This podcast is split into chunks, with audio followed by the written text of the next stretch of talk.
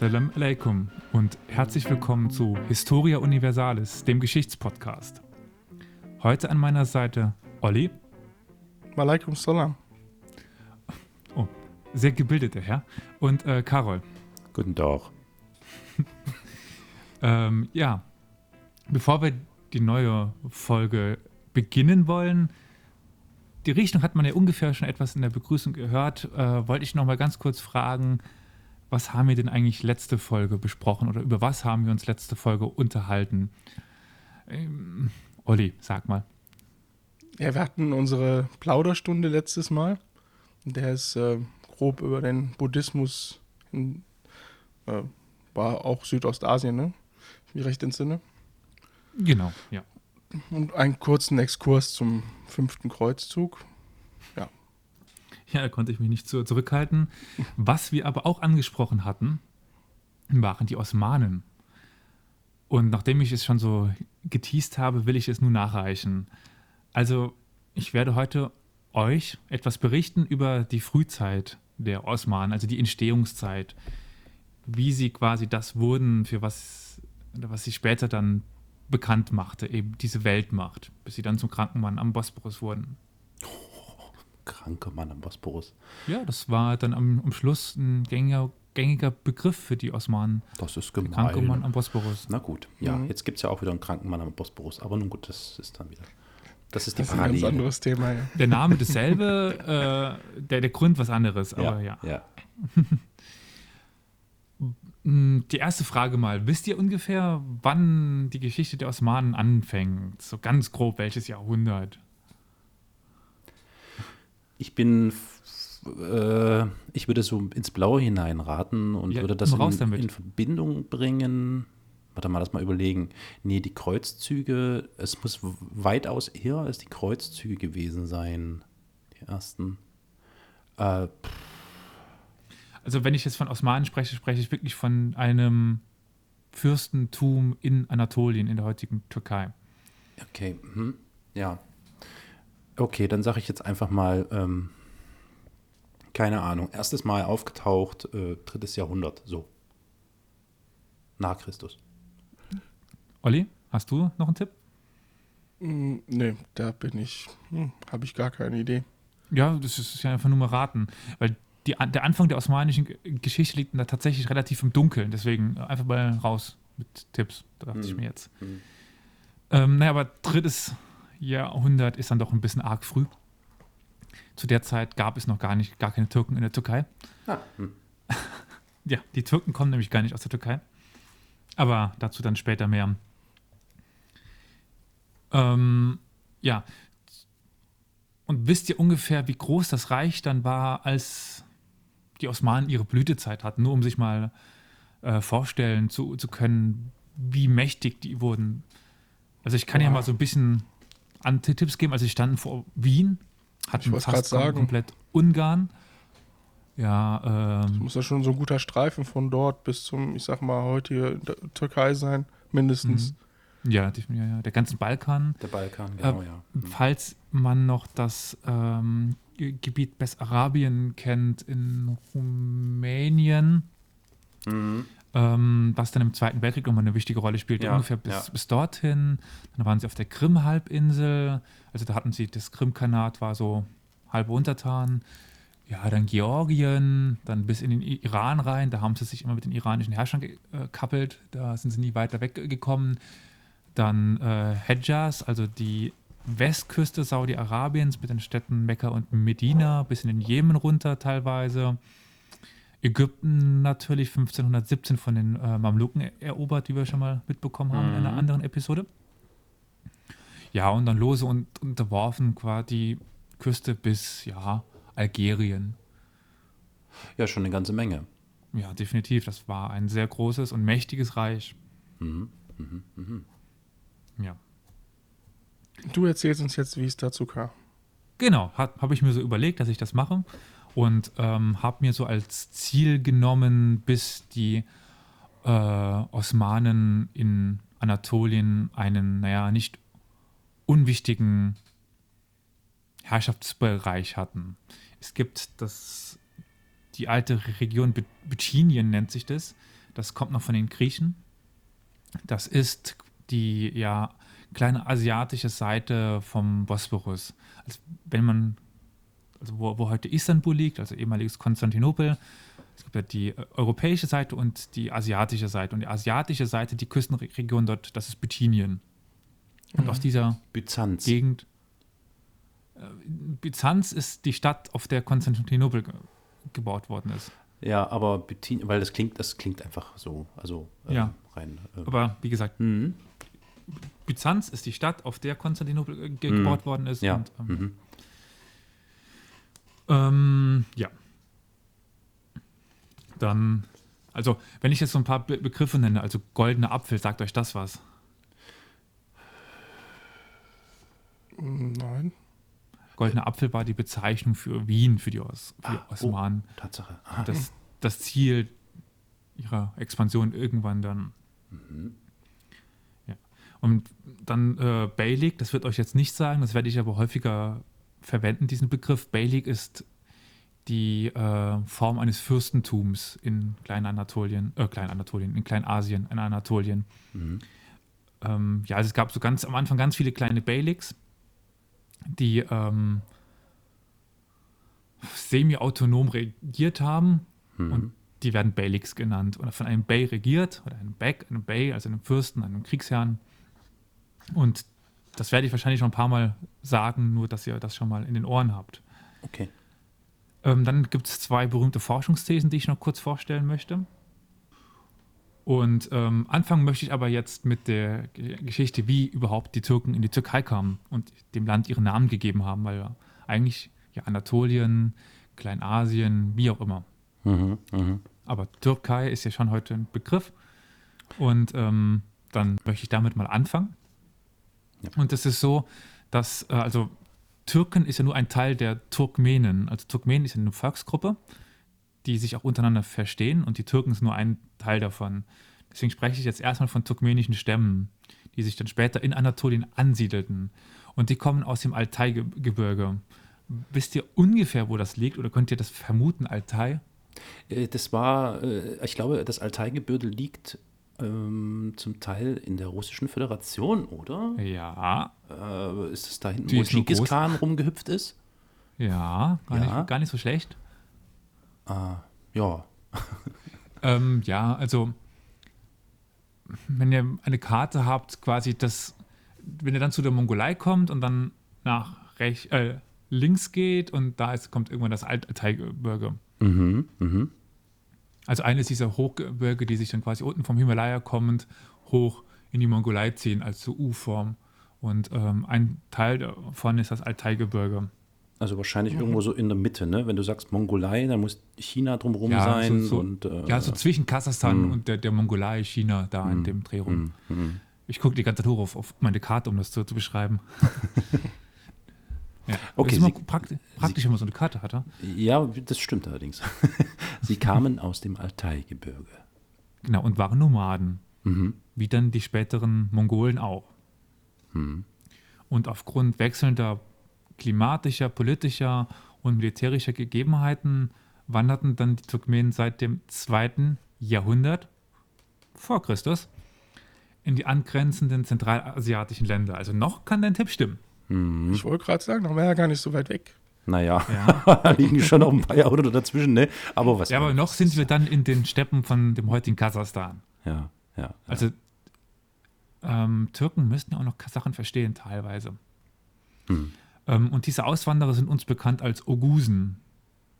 Oder, o also, ja, auch Ogusen, wir teil, also, das ist schwierig auszusprechen. so, aber dann wird es jetzt schon schwieriger. Äh, und zwar, ein Teil dieser Ogusen wanderte erst im 11. Jahrhundert nach Osteuropa und mhm. Russland. Mhm. Da sie, wenn sie sich nach Süden ge gewandt hätten, also in den heutigen Iran rein, waren sie auf starken Widerstand gestoßen. Mhm. Und ein anderer Teil dieser Ogusen konnte sich tatsächlich in den Süden durchkämpfen und wird bekannt als Seldschuken. Ah, die Seldschuken. Und mhm. die sollten große Teile der arabischen Welt unterwerfen. Mhm. Mhm. mhm, mhm. Und die Seldschuken eroberten dann auch Anatolien. Und ja. durch die Seldschuken kamen dann turkmenische Stämme nach Anatolien in die Türkei eben. Ja. Gut. Also jetzt wissen wir, wie kamen äh, Türken in die Türkei. Yep. 12. Jahrhundert, roundabout. Okay. Zogen die nomadisch langsam ein. Ja. Dann kommen wir nämlich dann schon zu den Osmanen. Und zwar, warum das jetzt wichtig ist für, für uns, wo die her herkommen auch. Also Osman der Erste, der Gründer der, der Dynastie, bezog seine Herkunft über seinen Vater, Erdochul. Der ist uns nur mystisch über, überliefert, ist nicht klar, ob es den wirklich gab. Ähm, auf August Hahn. Und August Hahn war der Begründer der Ogusen im 11. Jahrhundert. So. Mhm, mh. Also, ähm, ja, äh, früher meine ich. Das war, Hahn war früher. Aber wie auch immer. Auf jeden Fall gab es dann eine Begründung der Stärke der Osmanen über die Herkunft von, von August Hahn. Mhm. Also die Osmanen haben quasi die Ogusen äh, sich verein, äh, vereinleibt, äh, verleibt, äh, verein, einverleibt. So, jetzt habe ich es. Ja, ja also sie haben Fusion. herbezogen. Fusion. Ja. Okay. Sie meinen, ungefähr stammen sie auch daher, weil es mhm. eben so eine langsame Wanderbewegung mhm. war. Mhm. Bestimmt war Erdechul und Osman der Erste nicht mit August Hahn verwandt. Beziehungsweise die Chance ist relativ gering. Ja. Also näher verwandt, meine ich jetzt. Ähm, ja, naja. Dann sind wir jetzt ja in Anatolien, in der Türkei. Und zu der Zeit von Osman I., der hat regiert 1288 bis 1326 oder 24, das ist nicht so genau bekannt, mhm. ähm, war eben das Sultanat der sogenannten Rum-Seldschuken. Also Seldschuken spalten sich, es gibt dann zwei äh, Teile davon und die Rum-Seldschuken sind die, die äh, größtenteils Anatolien herrschten. Mhm. Warum jetzt Rum? Das ist eine Verballhornung von Rom, also die römischen Seldschuken. Und warum römisch? Weil sie, als die nach Anatolien kamen, auf den damaligen Herrscher von Anatolien trafen. Ostrom, Byzanz. Ah, ja, ja, ja, natürlich. Byzanz, mhm. klar. Mhm. Die sich zu der Zeit ja äh, mit den Seldschuken, mit den Turkmenen quasi Streit lieferten um Anatolien. Ja, ja. Aber dieses äh, Sultanat der Rum-Seldschuken war 1204 und, äh, 1243 äh, ähm, abhängig von den Ilkhanen. Oh die, die Ilkhane waren war das Herrschaftsgeschlecht der Mongolen im heutigen Persien, im heutigen Iran. Mhm. Also quasi, sie wurden unterworfen von den Mongolen, um es mal einfach auszudrücken. Und dann kann man sich das so vorstellen, es gab den großen Ruhmseldschuken Sultan, der war untertan vom Sultan der Mongolen, die Iran. Und dann gab es in Anatolien noch so ganz viele kleine, eben wie ich schon mal erwähnt habe, Beyliks. So ganz kleine viele Fürstentümer, die sehr autonom herrschen konnten. Mhm. Und eines dieser Beyliks war eben das Beylik von Osman I. Aber ja. bei weitem nicht das mächtigste. Ähm, es gibt nämlich ähm, im Süden um das heutige Kütahya, und jetzt wird es schwierig wegen Wiederaussprache. ähm, das waren die, die, die Germanianen, aber es ist so, dass ähm, man diese Beyliks be beschreibt mit die, die Söhne von Germanian. Und das heißt auf Türkisch dann bin ich, kann ich es eben nicht mehr ordentlich aussprechen. German Juglari, Julari. Man äh, verzeihe mir mein schlechtes Türkisch. G ja, mit, aber das ist, mit Häkchen ist äh, German genau. Julari, glaube ich. German Julari, ja. German Julari, hm, oder so. Genau. Hm, okay. Hat Und aber nichts mit den Germanen zu tun, oder? Nicht, dass ich wüsste. Ich habe auch versucht, was rauszufinden, aber das ist Germanian, das ist einfach nur der Begründer. German Julari. Mhm. Okay. Und ähm, ja, das mächtigste dieser Beyliks war das Karaman Beylik. Ähm, das ja, war im Südosten der Türkei. Da stellt sich jetzt auch ähm, die Frage, warum er dann aber trotzdem zum Sultan war. Osman? Der Osman, ja, genau. Ja, dazu kommen wir. Das ist ja genau also, die Frage, die ich heute beantworten will. Ah, alles gut. Es ist ja schön, das ist ja genau die Frage, die ich erzeugen wollte. Mhm. Also es gibt quasi die Ausgangsposition von einem eigentlich sehr schwachen osmanischen oder Osman Nuklari Beylik. Und ähm, wie es dazu kam, gibt es zwei Thesen. hm. ähm, und zwar, dass die ältere, das ältere Modell ist das von Paul Wittek, das, die sogenannte Gazi-These, um ein bisschen Wissenschaftsgeschichte zu, zu machen. Das wurde in den 1930ern entwickelt. Und Ghazi ist die Bezeichnung für einen muslimischen Krieger, der an einer Gaswa für die Sache Gottes teilnimmt. Mhm, mh. Und Gaswa ist eine Raubzug oder eine Eroberung. Also sowas wie ein Kreuzzug fast. Ein Man stelle sich vor, dass sie diesen Halloumi-Käse nach einem islamischen Krieger benannt haben. Die, du meinst die ganze Marke, oder? Die, ja, die Gazi-Marke. Ja, ja, ja, ja. Muss ich auch immer, immer, lachen, wenn ich die sehe. Ähm, hm, na gut. Ja. Ähm, ja. Und einer der ersten osmanischen Chronisten, Asikpasazadeh, immer schwierig diesen Namen auszusprechen, ähm, gab eben oder berichtet uns, dass die osmanischen Herrscher den Titel dieses Ga eines Ghazis führten. Und daran schrieb dann Wittig anlehnend, dass die frühen Osmanen nicht durch Bluts- und Familienverhältnisse, sondern durch religiösen Eifer gegen die Christen zusammengehalten worden seien. Und hierfür war, ihn, war für ihn besonders wichtig die Lage des osmanischen Beyliks, welches direkt als, ein, also als einer der wenigen Beyliks an das christliche Byzanz angrenzte. Ja, und der Relik ja, hm. ja, die zu dieser Zeitpunkt quasi nur noch in Konstantinopel saßen. Ja. Und noch ein bisschen auf dann der europäischen Seite. Ja. Ähm, und dieser religiöse Eifer der Gazi soll die Eroberung von byzantinischem Land legitimiert und vorangetrieben haben. Und naja, für diese These bezog sich Wittig aber nur auf zwei Quellen. Und einerseits die Chronik des Iskender Name des, des Amedi. Und daraus folgerte er, dass das Wort Gazi eben nur für einen heiligen Krieger stände. Es steht im Endeffekt für, für ein bisschen mehr, aber naja. Und äh, andererseits verwies er eben auf eine Inschrift an einer Moschee in Bursa hm. aus dem Jahr 1337 und auch in dieser Inschrift werden die Sultane und ihre Vorfahren als Ghazis be bezeichnet. Zu dieser Zeit hat er sich noch nicht auf As Asikpasa Sade bezogen. Mhm. Ganz interessant. Naja. Und ja, Wittek sah quasi die Osmanen als fanatische Glaubenskämpfer, die dann sich auf Kosten von Byzanz ausbreiten konnten und durch diese Gewinne so groß werden konnten. Klingt das jetzt nicht plausibel? Ich finde, das klingt ja gar nicht so unplausibel. Ja, wenn man aber also, weiß, also, ich meine, wenn man von Osmanen haben, hört, na, ne, der Osmane, der, der herrscht über so viele Kontinente, das ist, äh, ne, also. Ja, aber die waren religionspolitisch sehr offen. Aber ah, okay. dazu mehr. Okay. Ähm, aber was jetzt nachher wichtig wird, wenn ich, äh, ich sage nachher, wie es wirklich, also wie die Expansion am Anfang wirklich aussah. Ja.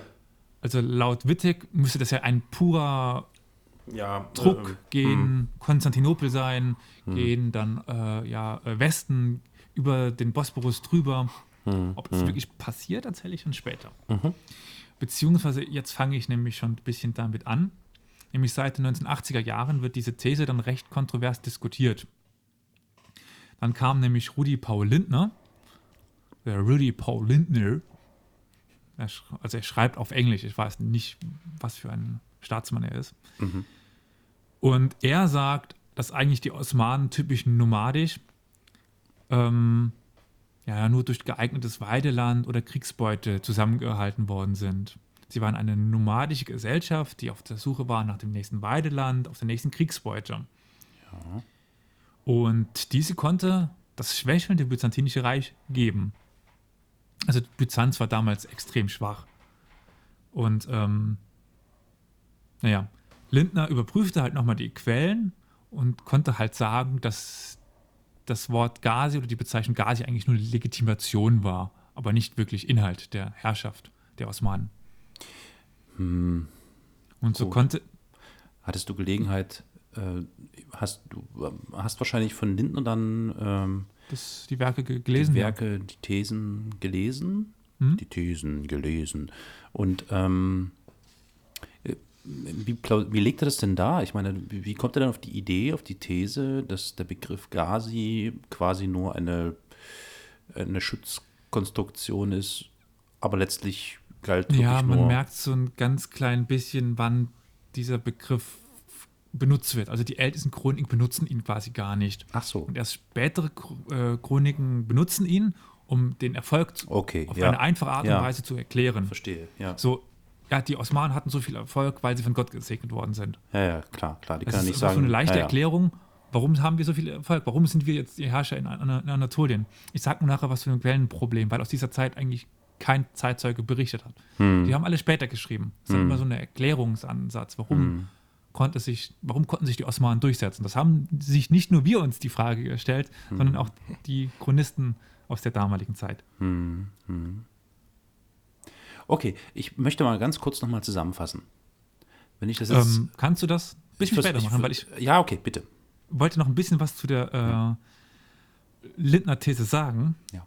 Oh, also er konnte eben das Bild der Osmanen als religiös motivierte Gemeinschaft revidieren. Und ähm, ja, er stellte eben fest, dass der osmanische Chronist Am Amedi, das war die Hauptquelle Wittex, und dann mhm. komme ich nochmal zu dem, was ich gerade gesagt habe, mhm. einfach nur eine einfache äh, Erklärung für den Erfolg der Osmanen finden wollte. Und es finden sich mehrere zeitgenössische, also relativ zeitgenössische Chroniken, wie die Chronik des Zykrylla oder eine anonyme Oxforder Chronik, die heißt nur so, weil es in Oxford ge gefunden worden ist. Mhm. Und dort gibt es eben keine derartigen Hinweise auf Gazis. Mhm. Und er folgert daraus, also Lindner, dass die Betonung des Glaubenskriegers in manchen frühen osmanischen Chroniken ein Versuch ge gewesen wäre, den ähm, vergessen zu machen, dass die Osmanen auch die benachbarten Beyliks mit Krieg überzogen haben. Mhm. Ja, okay, das verstehe ich, ja. Und dann meine Meinung jetzt, also die Überbetonung des Gazi-Gedanken findet meiner Meinung nach zu Recht Widerspruch aufgrund des ambivalenten äh, Charakters der Expansion der Osmanen. Mhm. Aber der äh, These von, von Lindner, von einer reinen Nomaden-Expansion, davon halte ich jetzt auch nicht so viel. Für mich ist es so ein, so ein Mittelweg. Okay. Aber jetzt kannst du gerne, wenn du möchtest. Jetzt ja, habe ich nämlich ja, die beiden ja. Thesen beendet. Okay, danke. Entschuldigung, dass ich da so reingehüpft bin. Ja, also ich fasse jetzt nochmal, wenn ich das jetzt alles hoffentlich richtig wiedergebe, zusammen. Die, die, ähm, ähm, die Türken sind als Ogusen aus dem Altaigebirge Richtung ähm, Anatolien, Mittlerer Osten und angrenzend vorgerückt. Gewandert, nennen wir es gewandert. Ja. ja? ja. So, ähm, es gab dort dann ähm, einen Typen, der Osman hieß. Genau. Ähm, und der hat sich dann äh, mit anderen Beyliks, sogenannten ja, Fürstentümern, wie auch immer, ja. äh, oder hat die sich einverleibt. ja, so, so weit sind wir jetzt ja noch nicht, das will ich ja jetzt gleich erzählen. Ach nicht, ich, ich dachte, ich dachte. Das wollte ich noch erzählen. Klang, also klang es, aber so. es passiert dann irgendwann tatsächlich. Okay, okay. Und ähm, ja, und dann haben die angefangen, da als große Truppe loszulegen. Ja. Mhm. Achso, ja, Seldschuken kommen da auch noch mit rein, ja, okay. Gut. Ja, also die Seldschuken, Osmanen, Turkmenen, ja, ja, das ist eine Volksgruppe Alles unter quasi. einer Führung. Hm. Nee, eben nicht. Also nicht? Eine, Einheit, eine einheitliche Führung gab es selten. Na, aber was ist mit dem Osmanen? Der hat ja nur in seinem kleinen Beylik in Anatolien geherrscht. Das Beylik kannst Hast du die, die Karte von der Türkei vor dir? Nö, warte mal, kann ich aber tun. Also, wenn ihr jetzt die Karte von der Türkei vor Augen habt, findet ihr ja Ankara, nehme ich mal an. Ja. Dann ja. geht ihr nach links und irgendwann kommt ihr nach Kütahya. Äh, nö. Also es kommt dann irgendwann Eschkeshir. Ach hier, ja, Eschkeshir. Okay, okay. Hm, gut. Und jetzt könnt ihr euch vorstellen, das osmanische Beylik und Osman äh, ging, gut, ich weiß nicht, wie gut eure Karte jetzt ist, aber ähm, naja, wenn ihr so einen da Daumen über Gotaya legt, ungefähr so, so groß war das. Also winzig. So, das war quasi zwischen Bilecik, so. Eschkeshir, ja, Taya und Bursa. Okay, ich bin immer so scharf auf den Osmanen, weil es, die heißen halt Osmanen und deswegen denke Ja. ich immer so, der ist irgendwann der Boss geworden. Ja, aber Oder? eben nur von seinem kleinen publischen Okay, okay. Stück Land. Ja, Das war noch nicht groß zu, der damaligen Ja, Zeit. ja, Das ja, war eines natürlich. unter vielen. ja. Also äh, an der Küste Bursa, Is Ismet, da saßen noch die, die, die Byzantiner. In Izmir auch noch vielleicht. Und dann gab es noch an der Küste mehrere äh, Beyliks. Und, also hm. man, kann, man kann sich diese Zeit wirklich ähm, ja, viel, Völker, viel Völkerei ähm, in Anatolien vor, äh, vorstellen. Ja, ja. Und ähm, ja, ich würde euch und auch den Zuhörern ganz gerne dann wahrscheinlich eine Karte der verschiedenen Basics zukommen lassen in den Shownotes. Mhm. Und die möchte ich euch jetzt auch noch kurz schicken. Also, jo. also wo, wenn wir jetzt die Karte der Basics vor uns haben, ähm, das dürfte eine sein zum Tod ungefähr von Osman I., wo Bursa schon erobert worden ist. Um, es passt aber nicht ganz so zu, zusammen, weil sie haben sich eigentlich, wenn sie ist mit Izmir, ist, ist mit er, erobert haben, haben sie eigentlich schon die Germanklare größtenteils unterworfen. Also die, die, Karte passt hier nicht ganz. Das ist die von der englischen Wikipedia-Seite über mhm. die Belix. Aber damit man sich mal ungefähr vorstellen kann. Also die Osmanu-Klari eben am Bosporus und hinten dran, nebendran die ähm, Keresju, Schlari, German, mhm. von Germanjan, Saruhan, mhm. Aydin, Mentese, Hamid, äh, Teke, Karaman, Ramazan, Dulkadir, Erdnat, Kanek, Gandor und so weiter. Krass. Also ganz schön viele. Also das sind alles Belix, also Art Ja, und das sind noch nicht alle. Kleinstaatlerei. Das sind die bekannten. Mhm. Okay, verstehe, verstehe krass, das sind ja mindestens viele. Ähm, 1, 2, 3, 4, 5, 6, 7, 8, 9, 10, 11, 12, 13, 14, 15, 16. Und du sagtest ja noch plus einige kleine, die hier gar nicht zu sehen sind. Okay. Genau. Mhm. Also wenn man auf die deutsche Seite von Wikipedia geht, dann müsste es auch noch eine weitere Karte geben, die ein bisschen früher ist. Und ähm, ja, da sind noch ein paar dann untergegangene oder also dann sieht man auch noch das Sultanat ja. rum und die Ölgranate ja. und so weiter. Also ja die beiden Karten versuche ich mal zu verlinken, damit man mhm. sich es ungefähr vorstellen kann. Ja, ja. Interessant. Also deswegen noch nicht davon ausgehen, dass wir das schon das große Osmanische Reich vor uns haben. Dann streicht bitte Gegenteil. aus meiner Zusammenfassung, dass Osman hier von wegen einen dicken, einen dicken Max gemacht hat. Ähm, ist so nicht. okay. Ja. Aber ich wollte hier ganz kurz hinterfragen, wie die Osmanen sich das tatsächlich ausgebreitet haben. Ja. Und ähm, sie kämpften wie na, Nomaden noch zu dieser Zeit. Also es waren Reiterheere, die nicht besonders groß waren, aber schnell, wendig und äh, die konnten keine befestigten Siedlungen angreifen. Ähm, dementsprechend versuchten sie, ähm, die, die, Siedlungen oder die Städte dann auszuhungern. Und da gibt es häufiger dann Be Beschreibungen, wie sie äh, Städte be belagerten. Teilweise schaffen sie sie auszuhungern, teilweise nicht. Mhm. Also ähm, sie hatten noch nicht die Erfahrung oder auch das Material, um große Städte zu, zu belagern. Mhm. Und das ist sehr typisch nomadisches Vorgehen. Und so konnten sie zum Beispiel aber 1326 Bursa, ihre neue Hauptstadt, dann erobern und 1337 Izmit. Mhm, mh. Aber wirklich durch Aushungern. Also mhm, dadurch, dass sie das Umland beherrscht haben. Mhm. Ähm, aber wie ich schon erwähnt habe, waren auch die benachbarten Beyliks nicht sicher vor den Osmanen. Ja, aber in den Berichten sowohl der Byzantiner als auch der arabisch-türkischen Chroniken findet sich keine Berichte von außergewöhnlicher Brutalität oder außergewöhnlicher Religiosität gegenüber den Gegnern dann. Mhm. Aber die haben also doch auch bestimmt mitbekommen, dass er, ja, dass sie sich ja da vergrößert haben und Städte eingenommen haben. Dass ja, die anderen Basics sich dann nicht, äh, ja. Aber wie gesagt, ich weiß nicht, ob du gerade die beiden Karten offen hast von deutschen und englischen Wikipedia. Ja. Auch zu der Zeit, als die Busse ein, eingenommen haben, waren sie nicht die stärksten. Also Karaman waren immer noch stärker. Ja, aber gerade deshalb, als, als, ähm, als Beylik, als, als starkes Beylik, als stärkeres, hätte ich jetzt äh, versucht, äh, das zu unterbinden, oder? Irgendwann hat es Karaman noch probiert, aber dann sind sie gescheitert. Da war es dann zu spät, okay. Ja. Die hatten auch dann Probleme untereinander, natürlich. Aber es hat, also es, die, der Zufall hat es so gebracht, dass die Osmanen die wichtigen Schlachten ge gewonnen haben und nicht, nicht, nicht die Karaman. Mhm. Ähm, ja, also wie ich schon mal erwähnt hatte, liegen die ersten Jahre des Osmanischen Reiches sehr im Dunkeln. Mhm. Die ersten Originalzeugnisse, die wir haben, sind aus dem Jahr 1323 und 24. Das sind zwei Urkunden. Und die weisen Osman und seinen Sohn Orhan erstmals dann nach. Also seitdem weiß man wirklich, es gab Osmanen. Hm. Also Osman ist 1323 und 24 erstmal nachgewiesen. Hm. Mhm. Und es wurden eben die heutigen, also ich benutze die, die heutigen Namen, Städte Bilecik, Inegül, Yahasir, Yenişehir und Köprü Hisya. Mir tut es übrigens unendlich leid, wenn ich die türkische Sprache hier vergewaltigte, aber ich kann kein Türkisch. Ja, und es wurde Krieg geführt, wie ich schon erwähnt habe, gegen die Germani, German, Germian Schulari. Genau, und in dieser Zeit äh, scheiterte man auch mehrfach mit der Be Belagerung von Izmit und Bursa. Mhm.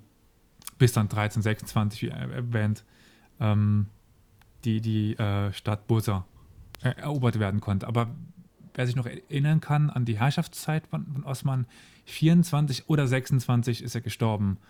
Es ist so die Frage, ob er bei der Eroberung von, von Bursa noch am Leben war oder nicht. Und sie wurde die, also das war quasi die nächstgrößere Stadt zu ihrer Hauptstadt. Hm. Und ähm, na, die erste Stadt wirklich mit Mauern und sowas. Du meinst Bursa? Bursa, ja. Genau. Und sie wurde zur neuen Residenzstadt. mhm. Und nun begann sich quasi ein nomadisches Grenzfürstentum zu einem richtigen, naja, ich will nicht, also schon Staat irgendwie, so ein Königreich, einem, also einer festeren Organisation. Mhm. Mhm. Ähm, ja, 1331 fiel dann Isnik, eine zweite byzantinische Stadt. Und als drittes fiel Ismit 1337 in die Hand der Os Osmanen. Und somit besaß dann 1337 Orhan die Mehrheit der ehemaligen byzantinischen Besitzungen in Bithynien. Mhm.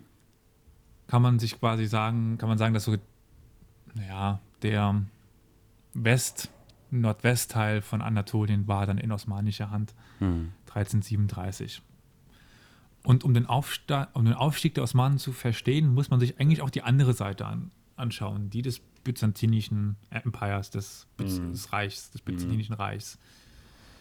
Ähm, ja, Byzanz war zu dieser Zeit unter Michael Palaiologos ähm, also der war der König zu, zu, dieser Zeit. Und sie waren kurzfristig wieder zur Großmacht geworden. Aber sie mussten sich ähm, lange Jahre europäischer Gegner wehren. Hm. Und die finanziellen Aufwendungen für diesen Kampf verhinderten dann im großen Maße einen Wohlstand Byzanz. Hm. Und aufgrund dessen, dass auch im Westen die Europäer angriffen, vernachlässigten die, die Byzantiner Anatolien zugunsten dann ihres europäischen Herrschaftsgebietes. Mhm. Und dadurch konnten sich auch diese Beyliks etablieren. Aber das geschah natürlich nicht äh, freiwillig, es geschah aufgrund eben des Druckes auf die Westgrenze der Byzantiner. Mhm. die wichtigsten Gegner in dieser Zeit der, der Byzantiner waren die Staufer, beziehungsweise die Anjou dann in Italien und das Königreich Serbien aber auch Bulgarien konnte dann erste Erfolge gegen die Byzantiner feiern. Mhm. 1321 brach dann noch ein ähm, ja, Krieg aus zwischen dem Sohn von Michael Palaiologos, das ist Andronikos II., und dessen gleichnamigen Enkel Antonikos III., also ein Bürgerkrieg. Mhm.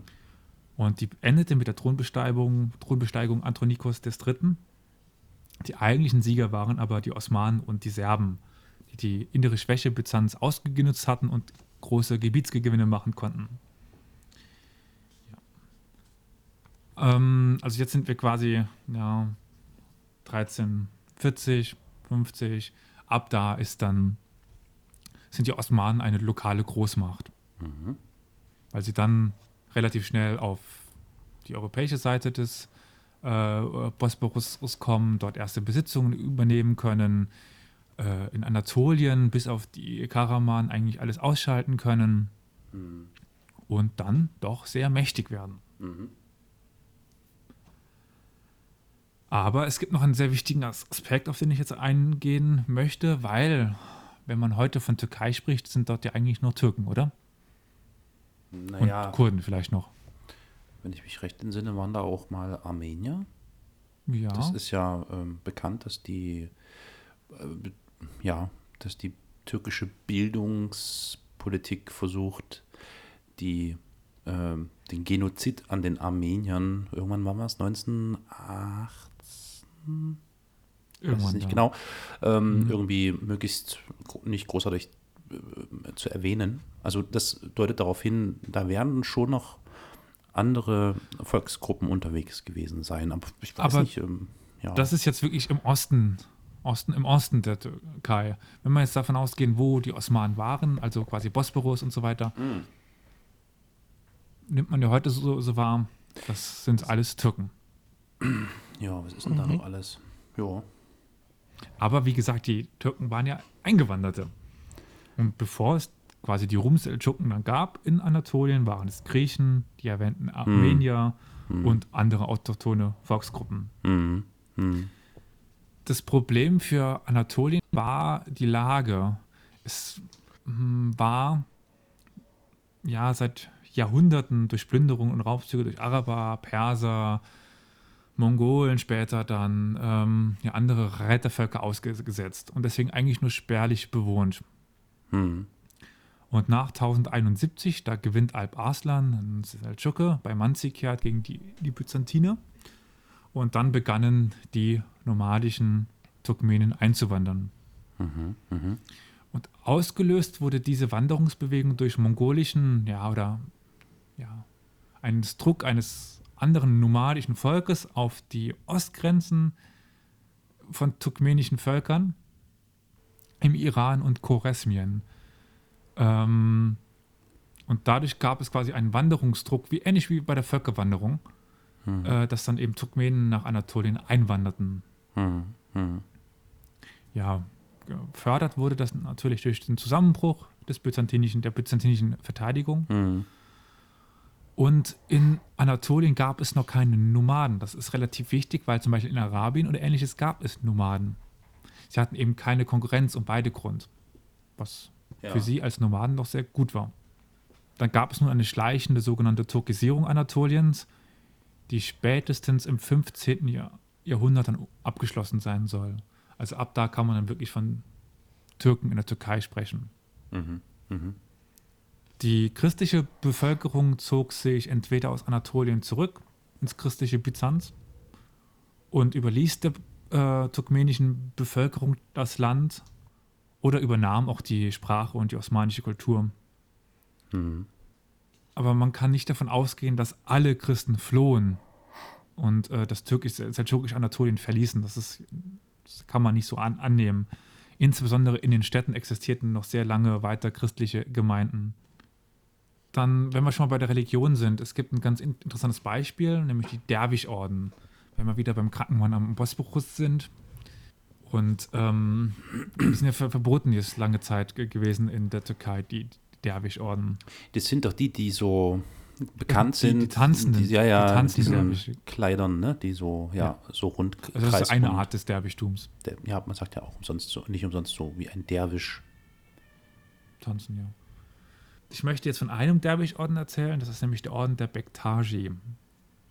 Und begründet wurde dieser Orden von Haji Bektash Veli, der zweiten Hälfte des 13. Jahr Jahrhunderts.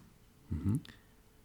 Und naja, das ist eben ein typischer Derwisch-Orden, die es im Mittelalter im Islam relativ viel zu, zu finden gab. Mhm. Und das Derwischtum ist selber eine Be Bewegung innerhalb des islamischen Sophismus schiitischer Tradition. Mhm. Und im Gegensatz zum Hochislam war das Sophismus und insbesondere die Derwisch-Orden Vertreter eines synkretistischen Islams, welcher primitive vor- und frühislamische Vorstellungen vertrat. Entschuldigung, nochmal ganz kurz. Was für ein Islam? Wie? Äh, du meinst vor- und frühislam? Nee, Synkretist, wie, wie war das? Synkretistisch. Synkretistisch. Synkret weißt du, was Synkretismus ist? Naja, irgendwas mit. Ähm, Wenn man naja, also verschiedene Sachen in einer Sache vereint. Ja, also, also synchron, also, also ja, ja, also ja, ja, okay, verstehe schon, ja, ja, also. Äh, also viele Naturreligionen sind, sind synkretistisch oder was wir mal bei Buddhismus hatten.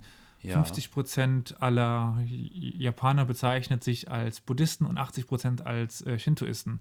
Mhm. Weil es eben, weil es einen Synkretismus zwischen Buddhismus und Shintoismus ja, ja, ja, ja, gibt. Ja, okay, okay. Dass die Religionen zusammen funktionieren. Ja. Und so kann quasi der schiitische oder die, die Derwisch-Orden können christliche Traditionen in die Religion übernehmen, mhm. in den Islam quasi einbauen. Ja.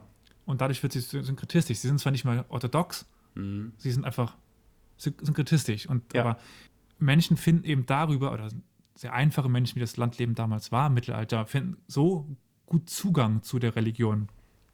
Weil es ja was ist, was sie kennen. Richtig, an, ja. an sich mhm. ist der Islam und das Christentum ja nicht so weit voneinander weg. Also, man verzeihe es mir, aber es ist derselbe Gott. Und dieselben Propheten, teilweise dieselben Ursprünge. Man könnte behaupten, der Islam sei eine christliche, nein, das klingt falsch. Es sind beides irgendwie die, Religion des, desselben Ursprungs. Das Alte und, Testament ist bei beiden. Ja. Und ähm, na, über diese Derwisch-Orden fanden dann sehr viele Christen in Anatolien Zugang zum Islam und Zugang zur osmanischen Kultur. Mhm. Und dieser Bektashi-Orden war stark daran beteiligt, Anatolien türkisch zu, zu, machen. Und es gab viele weitere Orden, äh, Tarika genannt. Und das Spektrum reicht aber von hochorthodoxen Gemeinschaften bis zu heteroorthodoxen Gruppen wie eben den Bektashi. Mhm. Und es entwickelten sich über die, die Zeit Riten und Praktiken innerhalb dieser Derwisch-Orden, die dem Christentum nicht unbekannt waren oder die sehr einfach zugänglich waren. Eben dieses Tanzen. Und über ja. das Tanzen in der Gruppe, also der Bektashi-Orden war kein Tanz-Derwisch-Orden, ähm, das waren jetzt andere. Aber über ein Gemeinschaftsgefühl im Tanz ähm, findet man eben Zugang zu einem Gott, zu einem gemeinsamen. Also dieser Bektashi-Orden wurde dann auch irgendwann im 15. Jahrhundert ähm, zum religiösen Patronen der Janitscharen. Wisst ihr, was, was Janitscharen sind? Nee, da muss ich passen. Nein. Also Janitscharen sind das osmanische Modell der, der Mamluken. Ah. Das sind, naja, sie haben es ein bisschen, also die Art und Weise ist anders, aber es sind an sich Kriegssklaven. Mhm. Punkt. Mhm. Die Osmanen waren nur so intelligent, also wenn ihr euch noch an die Mamluken-Folge erinnert, die Mamluken haben das gekauft haben, mussten Sklaven kaufen aus dem heutigen Russland, teilweise Kasachstan und sowas. Ja. Die mussten die dann teuer einführen. Ja. Die Osmanen haben das intelligenter gemacht. Weil sie ja byzantinisches Land er erobert hatten, wo es sehr viele Christen gab, hatten sie die Christen ja direkt im eigenen Land. Aha. Dann da, gab es immer die Dev-Schirme, die Knabenleser, und man ist mit einem organisierten Kataster über das Land gegangen und hat ähm, kurz vor der äh, Pubertät stehende Jungen eingesammelt, hat sie in die Kaserne gebracht, hat sie dann Intelligenztests unterzogen und, und ähnliches. Und ein Teil davon kam dann in die ähm, Janitscharen-Ausbildung, sind dann aufs Land geschickt worden, ist islamisiert worden, an die osmanische Kultur eingeführt worden hm. und zu Kämpfern ausgebildet worden. Hm. Und ähm, sehr guten Kämpfern. Also teilweise war Europa wirklich in Angst und Schrecken vor den Janitscharen, die im 16., 17. Jahrhundert als die besten Kämpfer weltweit galten. Mhm. Und ähm, ja, diese ja eigentlich als Christen geborenen Jungen nahmen sich dann den Bektashi-Orden als Patronen, weil sie darüber sehr leicht Zugang zum Islam fanden. Mhm. Mhm. Und dementsprechend waren diese Orden weitaus erfolgreicher als Missionare, als irgendwelche Rechts- und Gottesgelernten der Städte und ähm, erzeugten quasi so die Lage, wie wir sie heute kennen, dass der Islam ähm, die vorherrschende Religion in, in der Türkei ist. Hm. Aber zum Beispiel auch, dass in Albanien der, der Islam die wichtigste Religion ist. Hm. Oder Bosnien. Hm. Das geht auf die Zeit zurück, weil eben aus diesen Gegenden wurden die Knabenlesen getan und die Leute kamen nach dem Militärdienst dann wieder zurück in das Land und haben den, den Islam eben nach, auf den Balkan getragen. Hm, hm, hm. Auch eine Möglichkeit, das Ganze auszubreiten. An, an sich war es den osmanischen Sultanen ja gar nicht daran gelegen, dass das gesamte Land muslimisch wird. Also einerseits ganz einfach, wer kein Moslem war, muss eine Kopfsteuer bezahlen. Sprich, ja. Geld. Ja. Die Steuern waren trotzdem geringer als in europäischen Ländern.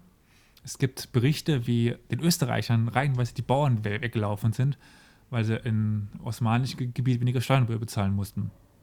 Stimmt, hattest Und du schon mal erwähnt.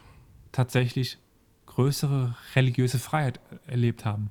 Weil solange sie die, die Kopfsteuer abge, also geleistet haben, war den Osmanen relativ egal, ob es Evangelien, Katholiken, was weiß ich waren. Hm. Also insbesondere nach der Reformation dann in, in Europa konnten sich quasi ähm, evangelische Österreicher, die es damals tatsächlich viele gab, ins osmanische Gebiet retten.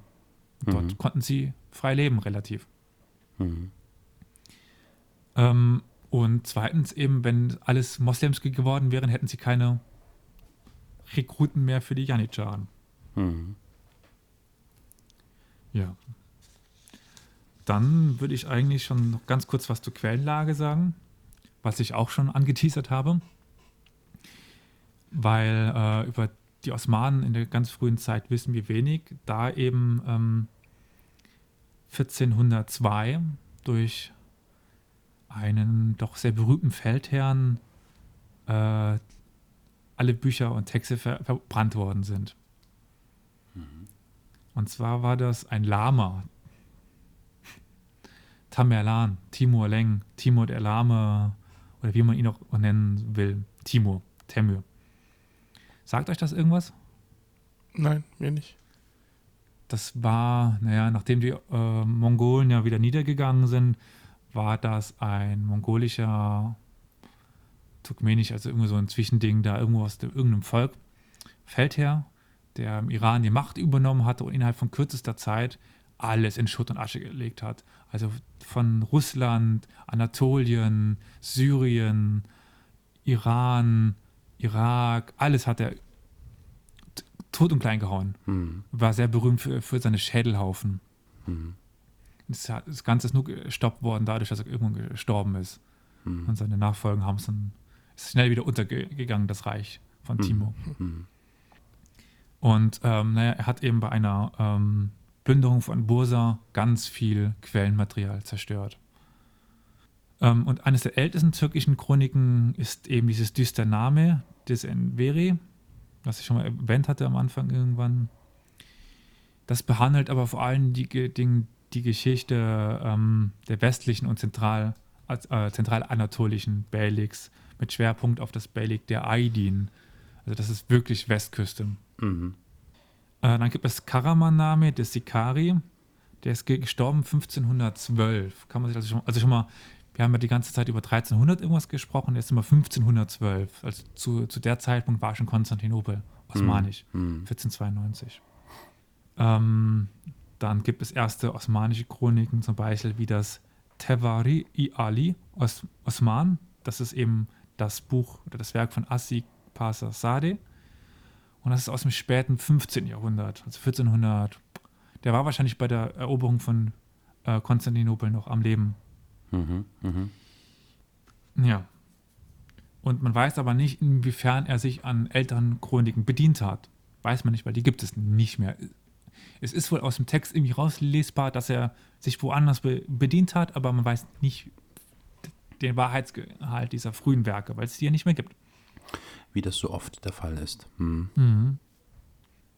Und die, diese frühen osmanischen Quellen, die ich jetzt aufgezählt habe, die ja schon relativ spät sind, äh, sind halt Legend, also so Legendenbildung, sie sind geklettet, sie sind eine Erklärung des eigenen Aufstieges und sie kommen, sie, sie kann man schwer in Einklang mit den byzantinischen Chroniken bringen.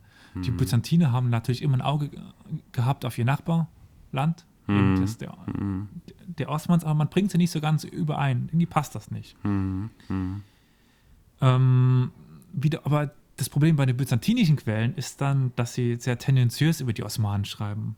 Ja, ja, ja. Also wenn sie sie überhaupt für erwähnungswert halten aus der doch elitären Sicht eines Kaiserreichs, mhm die paar Nomaden da vor, vor, der Haustür, die immer noch auf Pferden rum, rumreiten hm. und keine, keine Kultur haben, über die schreiben wir nichts. Hm, hm. Das ist auch wieder das Problem. Und erst nach der Eroberung von Bursa und Ismit, den damaligen Nikäa, äh, gibt es dann auch vermehrt Quellen, Byzantine, also byzantinische Quellen über die Osmanen. Mhm. Mhm. Ja. Dann gibt es dann noch, was ich noch nicht erwähnt habe, das Werk des Nesri, Ähm, das ist wohl auch 1500 irgendwas entstanden, also 1510, 1520. Und da ist es sehr schade, da äh, er hat einen Weltatlas geschrieben aus sechs Teilen und das ist nur der letzte Teil ähm, erhalten. Überliefert, genau. Und ähm, das geht von den Ogusen bis zu den Osmanen. Mhm. Mhm. Aber die anderen Teile sind alle verloren. Und lustigerweise gibt es dann 1591 wurde eine Quelle gefunden eines deutschen Rechtshistorikers, Johannes Löwenklaus. Mhm. Die Historiae Musulmane Tucorum. Und lange Zeit hat man die beiden Quellen sich bedient, bis man dann festgestellt hat, ach, das sind ja dieselben. Ah. Also Löwenklau hat von Nesri abgeschrieben, ist ins Lateinische über, übersetzt. Mhm. Man hat lange Zeit die Quellen parallel benutzt. Mhm. Mhm. mhm. Ja. Dann gibt es noch zum Beispiel alt, äh, altosmanische anonymen Chroniken, über die weiß man so gut wie gar nichts. Die anonymen Chroniken, das klingt wie anonym Alkoholiker. Das ist ja, ja. die anonymen Chroniken. Mhm. Okay. Es soll wahrscheinlich auch so 1490 entstanden sein, aber man weiß weder das Zeitpunkt äh, genau, hm. noch den Autor, noch die Begebenheiten. Hm. Ja. Hm. Und dann gibt es noch eine ganz interessante äh, Geschichte, das sind die sogenannten Memoiren eines Janitscharen. Und es oh geht Gott. auf einen serbischen Janitscharen Konstantin von Ostrowica zu, zurück. Mhm. Er hat gelebt 1453 bis 1481. Mhm. Und der hat auch quasi aus seiner Sicht als Janitschar geschrieben über die Osmanen. Mhm.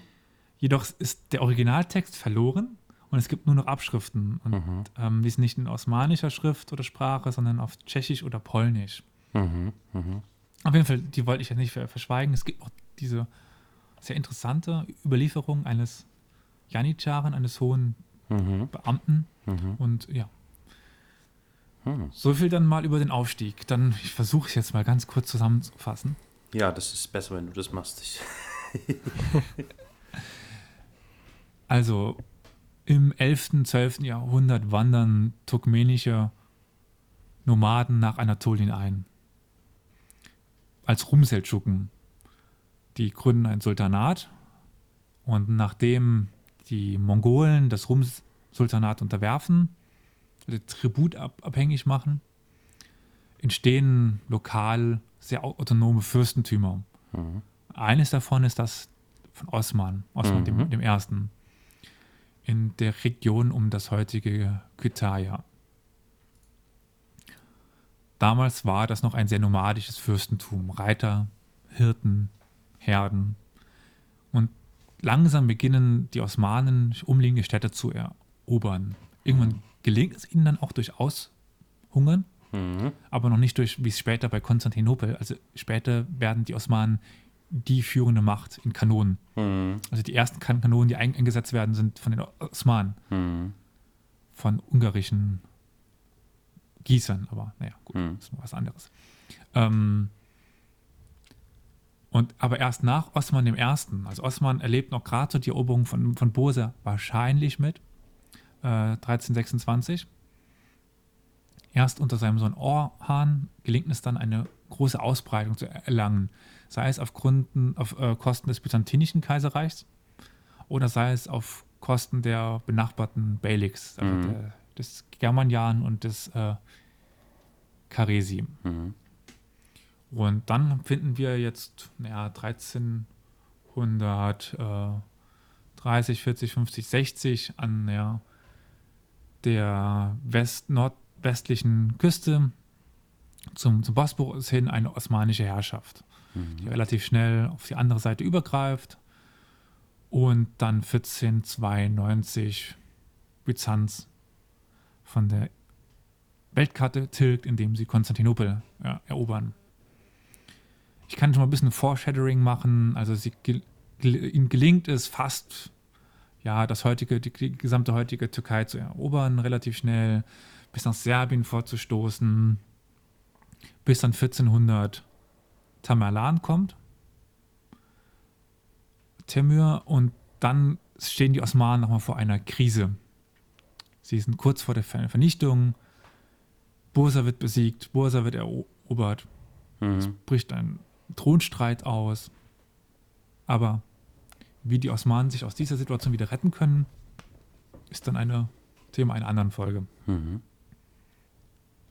Ja, das äh, war interessant. Wie, wie, gehabt, wie immer, das ist leider, das geht nun mal nicht anders. Viele Namen, viele Informationen, ja. die äh, vielleicht jetzt erstmal für den Anfang einen erschlagen. Aber das war gut, dass es nochmal zusammengefasst hat. Das war ein guter Querschnitt nochmal. Ich fand es ziemlich ja. interessant. Mir war das so überhaupt nicht bewusst. Also ich wusste davon quasi nichts. Ähm, ich habe immer noch so die Osmanen. Ähm, ich habe auch noch von den Seldschuken schon mal gehört, irgendwie, so ein mhm. bisschen. Aber mehr war bei mir da auch nicht. Und dass es aber eigentlich da so eine Ausbreitung in diese Region gegeben hat erst und dadurch erst die Osmanen groß geworden sind, was dann quasi dazu führte, dass das Osmanische Reich äh, so eine Größe bekommen hat, was dann vielleicht in anderen Folgen besprochen werden kann. Das war mir vollkommen neu. Sehr interessant, sehr interessant. Ja, eben von diesem nur anschließen. Also kleinen war es fast Fleck. alles neu. Ja, genau. Von diesem kleinen Fleck. Fleck nirgendwo. Ja. Also Kütahya war damals keine große Stadt, das war eine Siedlung. Mhm. Und aus diesem kleinen Fleck, wirklich, um mich viel zu wiederholen, kann man steigt eine Weltmacht auf. Und eben nicht irgendwie das doch mächtigere Germanian oder Karaman oder mhm. wie auch immer. Ja, ja. Nein, es ist Osman, also dieses Wellig des Osman. Mhm, mh. Das ist schon interessant. Auf jeden Fall, auf jeden Fall.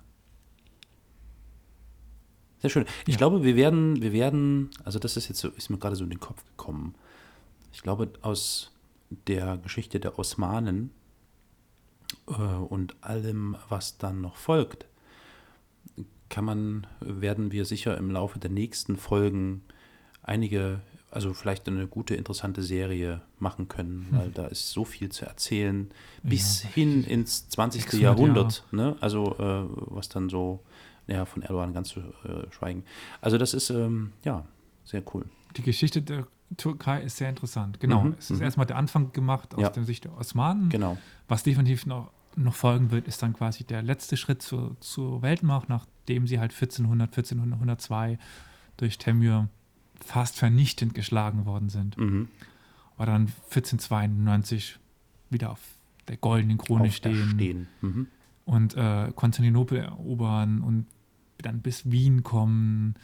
Psst, ja. Nicht so viel verraten, nicht so viel verraten. Ja, das kann, ja sein, das, kann ja sein, dass das jemand noch nicht so. Okay. ja, cool.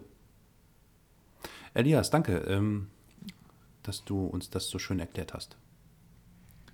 Dann würde ich sagen, kommen wir zum Feedback. Ja, ja genau, zum Feedback. Wir haben ähm, einige schöne, nette Kommentare bekommen, wofür wir uns ähm, bedanken möchten.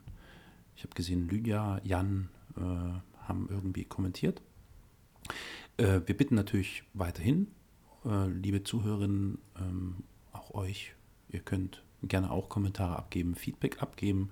Das könnt ihr auf verschiedene Art und Weise tun. Äh, wir haben da verschiedene Anlaufpunkte.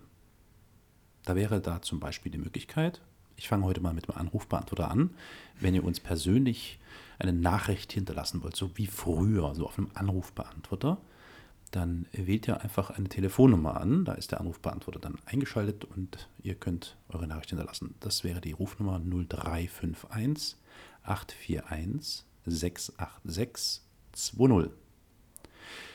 Wir sind auch per Mail erreichbar.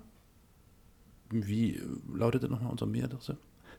Podcast at historia-universales.fm. Genau. Ja, ich habe es mir gemerkt. Wer auf Facebook unterwegs ist, kann uns auch auf Facebook finden. Da haben wir unseren offiziellen Facebook-Verantwortlichen Olli, der uns das verrät, wie und wo. Ja, auch diese Retro-Variante können wir nutzen. Und zwar sind wir da als Historia Universalis unterwegs, at Geschichtspodcast.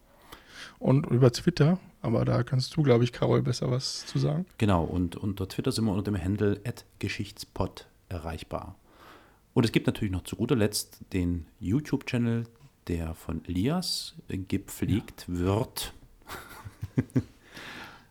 Historia Universalis, der Geschichtspodcast. Ja, genau. Keine eigene URL dort. Achso, na, natürlich und abschließend könnt ihr auch auf unserer Internetseite nochmal gehen, historia-universalis.fm und dort könnt ihr natürlich auch gerne rumkommentieren, schauen, lesen, was auch immer.